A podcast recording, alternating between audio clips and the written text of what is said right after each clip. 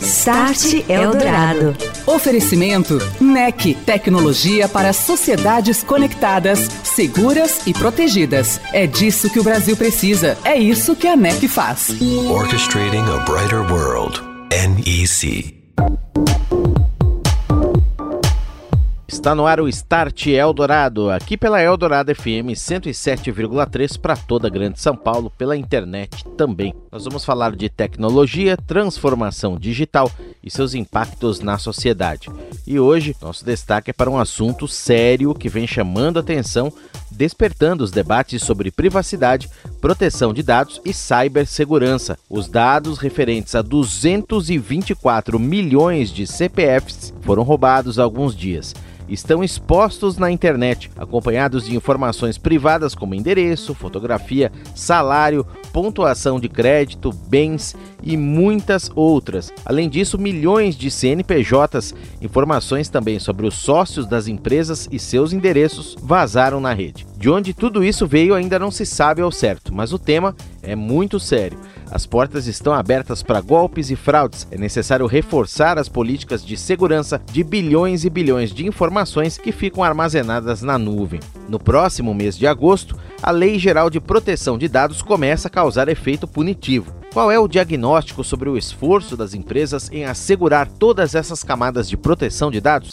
Start Eldorado. No Start Eldorado, nós falamos agora do grande vazamento de dados que vem preocupando os brasileiros. Uma enorme database, não só com 244 milhões de números de CPF, mas também os dados associados a esses números: endereço, foto, salário, lista de bens, relação com a Receita Federal, mais de 30 variáveis tudo isso vazou na internet. Foi roubado de algum lugar, não se sabe de onde ainda nesse momento, e vem sendo negociado, vendido, não é nem na dark web, não, é na rede mesmo, na internet, em fóruns de hackers. Para entender essa questão do lado do cidadão, na linha conosco está o Fábio Assolini, analista sênior de segurança da Kaspersky, que é uma das empresas líderes globais em segurança e proteção digitais. Boa noite, Fábio, tudo bem? Bem-vindo ao Start. Olá, Daniel, olá, ouvintes, boa noite. Obrigado pela presença. Fábio, é natural que quando surgem essas informações de um vazamento dessa magnitude, todos nós fiquemos preocupados de alguma maneira. Individualmente, olhando pelo lado da pessoa física, que foi vítima e pode ser vítima de fraudes, inclusive com esses dados nas mãos de criminosos. Nesse momento, tem alguma coisa que dá para se fazer para se precaver ficar de olho, por exemplo, em e-mails, redobrar a atenção com fraudes financeiras, abertura de conta, trocar senhas, tem muita gente que está fazendo isso, embora não seja o caso aqui.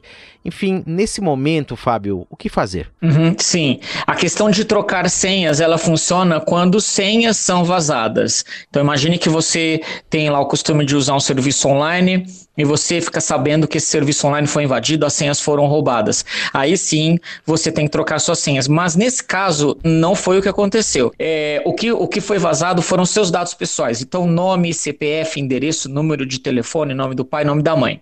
Pois bem, é, o que os criminosos podem fazer com esses dados? Especialmente fraudes financeiras, ou seja, eles podem abrir contas no seu nome, solicitar cartão de crédito, fazer empréstimos, abrir empresas no seu nome. Você se proteger neste momento é importantíssimo, Daniel, que é, vírus que são abertos usando seus dados. Para isso, existe uma ferramenta gratuita que o Banco Central disponibiliza para todos os cidadãos, chamada Registrato. Lá é, estão registradas todas as contas bancárias, cartões de créditos, financiamento, até mesmo operações em moeda estrangeira, feitas é, em todas as instituições financeiras no Brasil. Caso um fraudador venha abrir uma conta bancária, fazer um empréstimo ou pedir um cartão no seu nome, isso vai aparecer lá e você pode entrar em contato com a instituição, formalizar um boletim de ocorrência, agir. Né? Então, então, é, nesse momento, eu diria que isso é, é, o mais importante. Muito bem, tá aí a dica, então, registrato. Daqui a pouco a gente fala mais sobre isso. Agora, Fábio, tem alguma coisa que dá para fazer no sentido de reduzir a exposição, reduzir o risco? Tomar cuidado com e-mails de phishing. Ao fazer um cadastro na internet, não colocar os seus dados reais, se esse cadastro não envolver compra e venda, minta seus dados, né?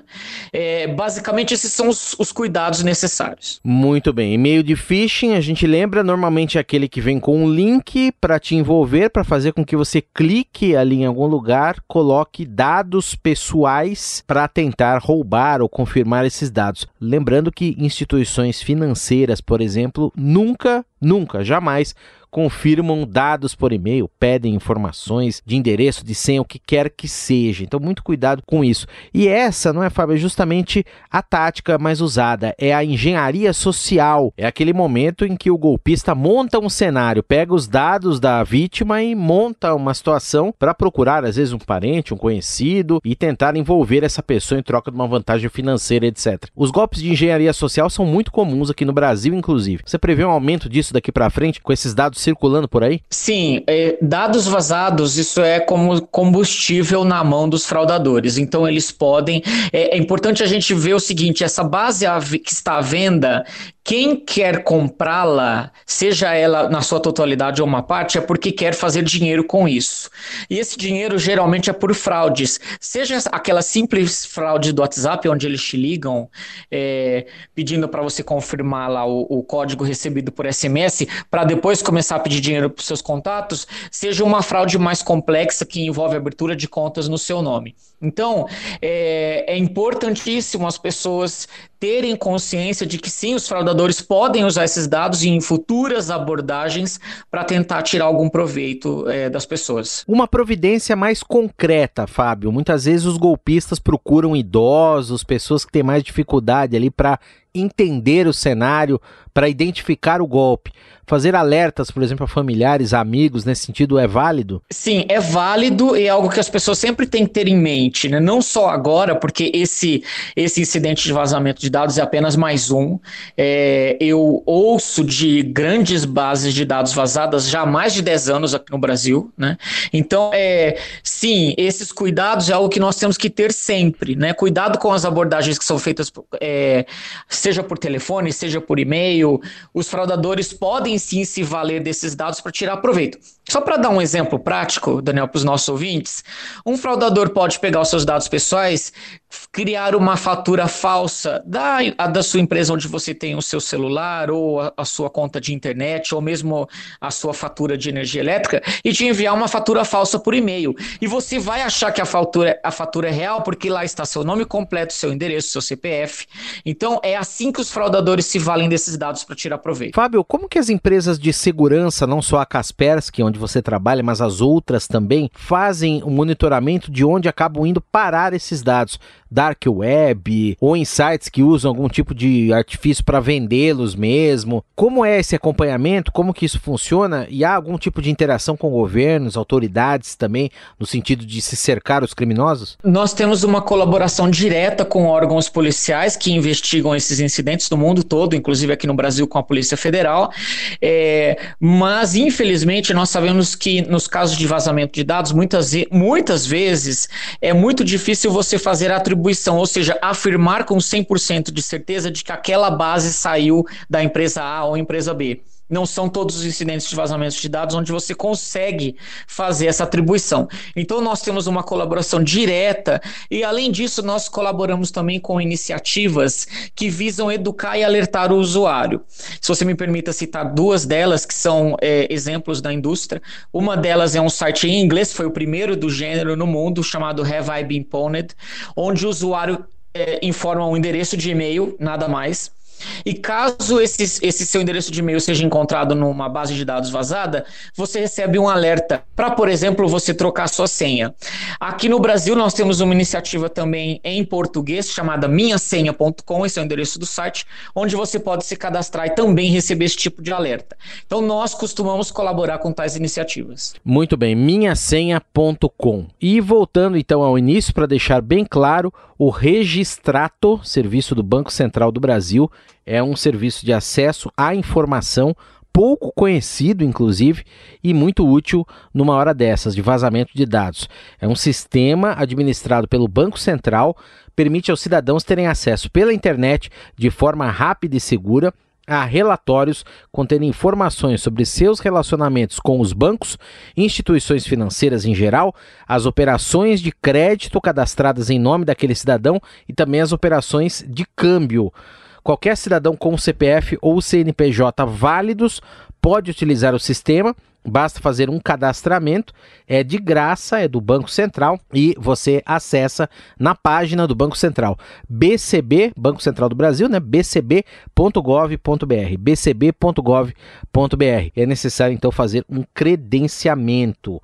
Você pode, com isso, consultar três tipos de relatórios: o cadastro de clientes do sistema financeiro, chamado CCS o Sistema de Informações de Créditos, o chamado SCR, e o Relatório de Operações de Câmbio e Transferências Internacionais.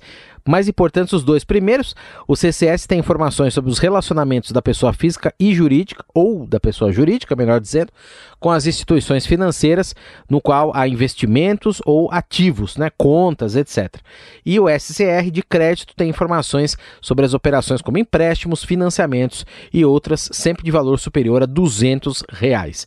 Fique de olho lá, se ninguém vai tentar fazer nada em seu nome, não é, Fábio? Exatamente. Eu acho que numa situação de incidente de vazamento de dados, para o maior prejuízo é o financeiro. Então, dentro do seu internet banking, você procura a opção registrato, será gerada uma senha com quatro números.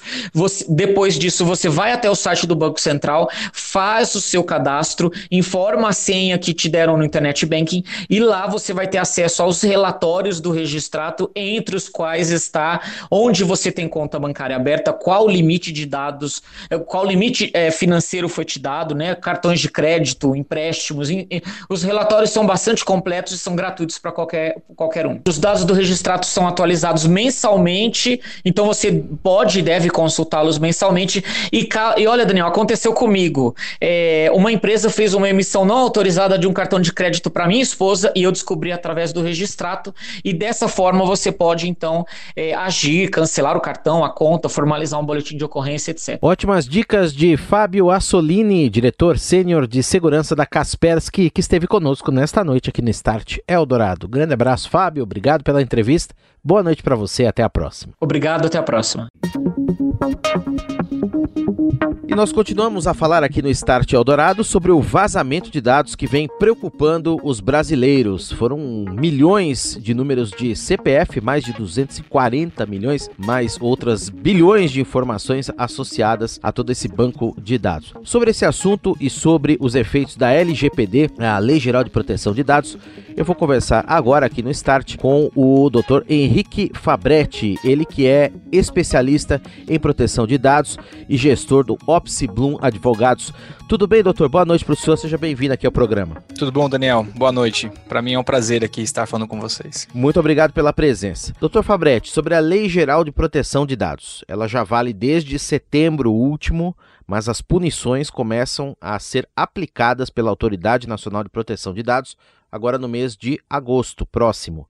Nesse momento, como a Lei Geral de Proteção de Dados atua sob a ótica da proteção ao cidadão, proteção das informações, levando-se em conta que houve esse vazamento enorme. Perfeito, Daniel. Bom, acho que só esclarecer um, ponto inicial. É, a lei, ela, ela, todos os dispositivos da Lei Geral de Proteção de Dados encontram-se em vigor, exceto aquele que prevê a aplicação de sanções pela Autoridade Nacional de Proteção de Dados. Né? Então, é, é, nós temos vários outros dispositivos, como, por exemplo, o princípio da segurança, onde exige que é, as entidades que estejam tratando dados pessoais apliquem medidas técnicas, administrativas, é, de segurança para a proteção desse dado, já está em vigor. Então, isso, esse ponto da lei ele já, já, já deve ser cumprido pelas organizações.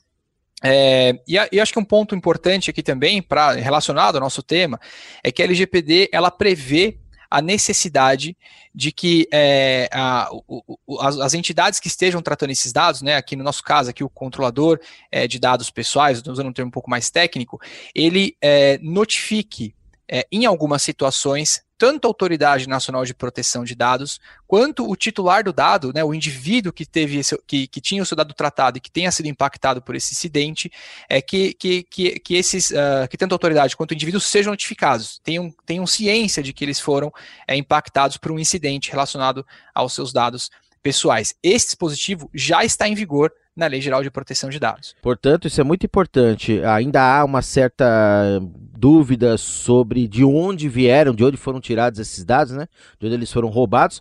Mas há, pelo que o senhor está falando, a empresa deveria necessariamente ela mesma provocar a NPD nesse momento e falar, olha, fui vazada, fui invadida e isso está circulando por aí. Tanto a NPD quanto o titular da informação, nós, titulares das informações. É, sim, mas como tudo no direito, a resposta não é tão, tão preto no branco, né?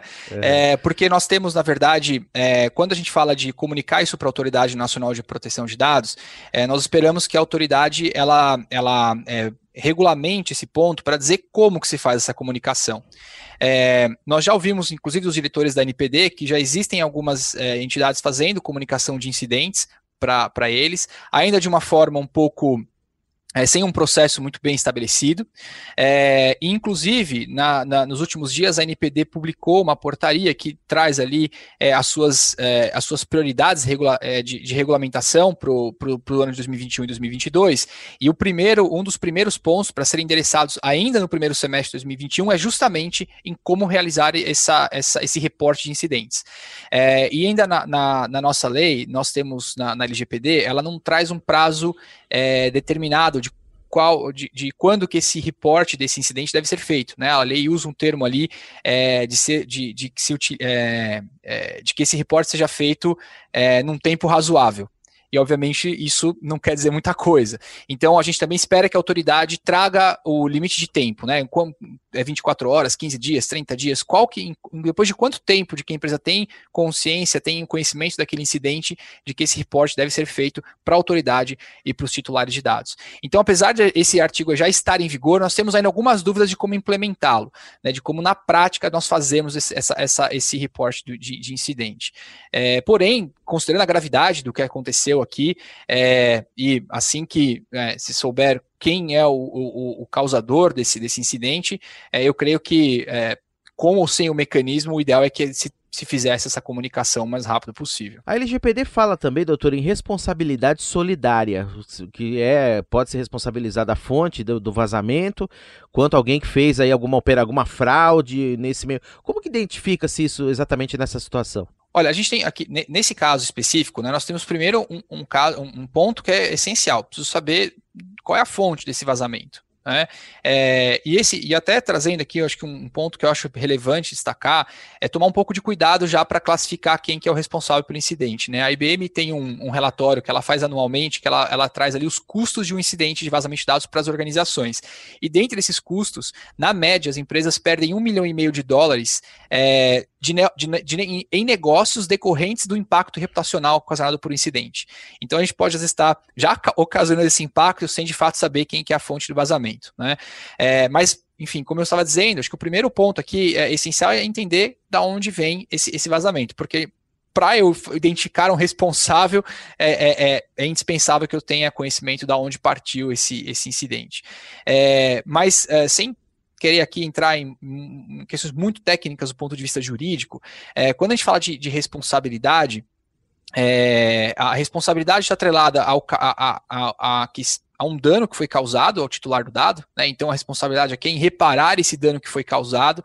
É, a LGPD ainda fala ali de dano patrimonial, moral, individual, coletivo, tem uma série de, de danos que podem ser ocasionados no uso indevido de dados pessoais e que é, é, o controlador ou operador de dados, que é o termo que a legislação usa, vão ser obrigados a reparar esse dano. É, e aí a gente tem aqui uma outra discussão também um pouco mais jurídica, é, é via de regra, quando eu tenho, eu, eu, eu, eu sofro um dano, para eu pedir a reparação desse dano, eu tenho que comprovar que o dano de fato existiu. E aí vale mencionar aqui que no ano passado, na verdade, desculpa, em 2019, né? O tempo está passando tão rápido que a gente perde a noção aqui do tempo. Mas em 2019, o STJ ele julgou uma, uma ação relacionada a compartilhamento de dados por, por uh, de compartilhamento de bases de dados relacionados à proteção de crédito, é, onde ele identificou a possibilidade de se aplicar o que a gente chama de é, dano moral em ré ipsa, ou seja, eu, é, é, um, é uma, uma espécie de reparação de danos onde não é necessário comprovar que o dano de fato existiu. O mero fato, né, o mero fato ali no caso do compartilhamento dessa base de dados já gerava a, a, a possibilidade de reparação desse dano.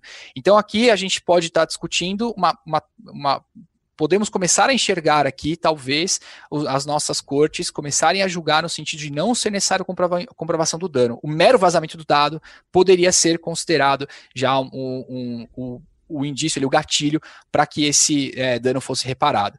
É, agora, a gente tem aqui, é, é, Daniel, a gente tem três frentes que já se abriram de investigação em relação a esse incidente, né? Tanto a Senacom, que é a Secretaria Nacional do Consumidor, é, quanto a própria Autoridade Nacional de Proteção de Dados, que né, se pronunciou ali dizendo que envolveu já a Polícia Federal, o Gabinete de Segurança Institucional, o Comitê Gestor da Internet e a própria, a própria PSAFE, que tinha sido a, a, a, empresa que tinha detectado esse incidente no primeiro momento.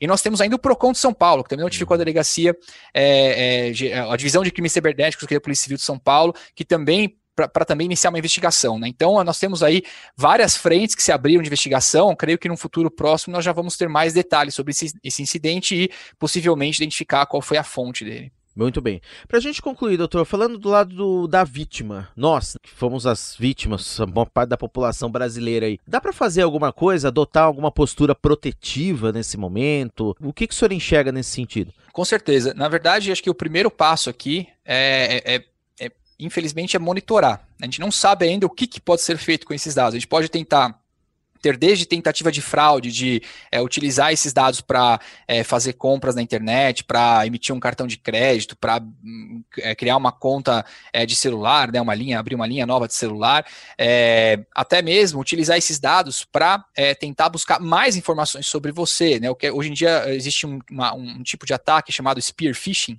que é aquele e-mail que se passa por alguém para fazer você clicar num link, ou você entrar em contato com alguém e, e e dali partir para tentar roubar suas senhas, roubar mais informações.